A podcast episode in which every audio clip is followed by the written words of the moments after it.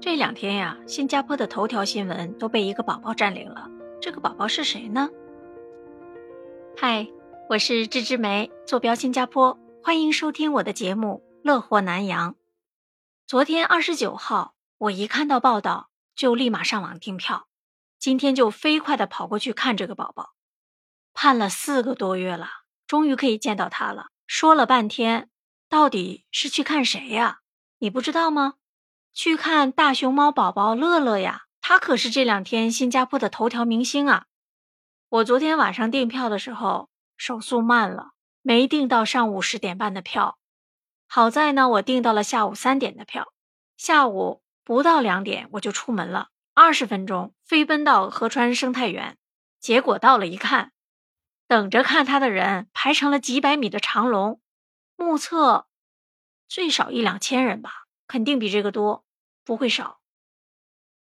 在去看乐乐之前呀，我先看到了凯凯，也就是乐乐的老爸。他在做什么呢？他在竹园里靠在一个树旁边，悠哉悠哉、津津有味的吃竹子呢。那应该是他的下午茶吧？吃的真是大口大口的，感觉那个竹子特别的香。我们都在那边嘁里咔嚓的给他拍照，他都不理我们。而我旁边的新加坡人就说了：“竹子这么好吃咩？也不抬头看看我们。”我猜凯凯心里肯定想：“你们哪有竹子香啊？”我摆好了姿势了，尽管拍吧。这个凯凯呀，看起来憨憨的，特别有意思。我从三点进去排了一个多小时，终于看到乐乐了。他住在自己的幼儿房里面，可惜呀，错过了佳佳喂食和他同框的时间。觉得有些遗憾，但是见到他时，看到乐乐酣睡的样子啊，特别的可爱，也觉得，哎呀，有这点遗憾也算了，终于也见到他了。很多来看的人都说他长得更像爸爸凯凯，我仔细的看了看，好像是挺像爸爸的。旁边有很多小朋友啊，都一边跳一边雀跃的说道。乐乐是最可爱的，是他们最喜欢的宝宝。乐乐看起来很喜欢这个七平方米大的幼儿房，他就睡在人造草坪上，应该是很舒服，不然他能睡得那么香吗？幼儿房的布置啊，清新俏皮，墙壁上都是竹子的图案，整个就是一个绿色的幼儿房。幼儿房里面还有益智玩具，都用草坪盖起来了。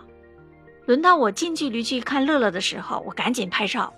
虽然啊，只是拍到了他的睡姿，不过我拍到了他可爱的毛茸茸的圆屁股。我把照片啊放在这次的节目封面上，拍照技术有些差，请多包涵。哎，说到拍照这件事情啊，我遇到了两位叔叔，他们排队的时候就排在我前面，看起来有六十多岁了。最引人注目的是，他们带的是很专业的相机。我看了一下品牌，应该是富士还有索尼，是那种长镜头的，拍照技术也特别的棒。和他们聊天啊，才知道他们是盼了很久，来给这个乐乐拍照的，说是明天还会再来，因为现在正好赶上了乐乐睡觉的时间，他们想亲自拍下妈妈佳佳和乐乐的合照，可见新加坡的大众们对大熊猫的喜爱有多深了吧。说到这儿，你还记得二零一二年的事吗？二零一二年，大熊猫佳佳和凯凯旅居来新加坡。二零一五年，他们首次交配啊，尝试了七年，佳佳才在今年的八月十四日生下了这个宝宝。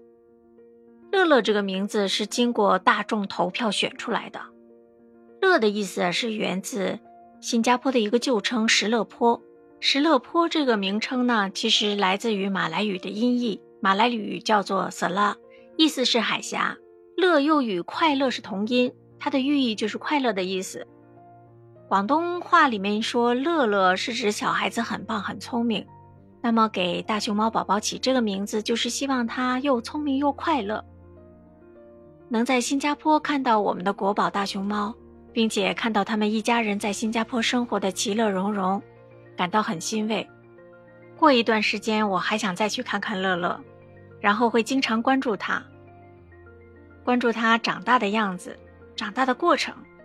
根据中国和新加坡签订的协定，乐乐两岁半的时候会被送回中国，到时候你们也能去看看他了。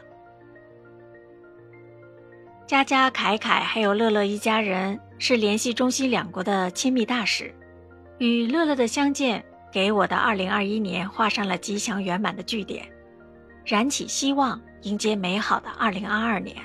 希望你的2021年也圆满的画上了句点，2022年将迎来更好的一年。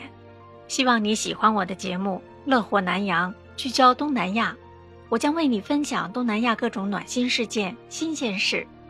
你还想听什么？可以在评论区给我留言。希望你多多和我分享你的想法，让我的节目越来越好。感谢你的聆听，我们下期节目再见，拜拜。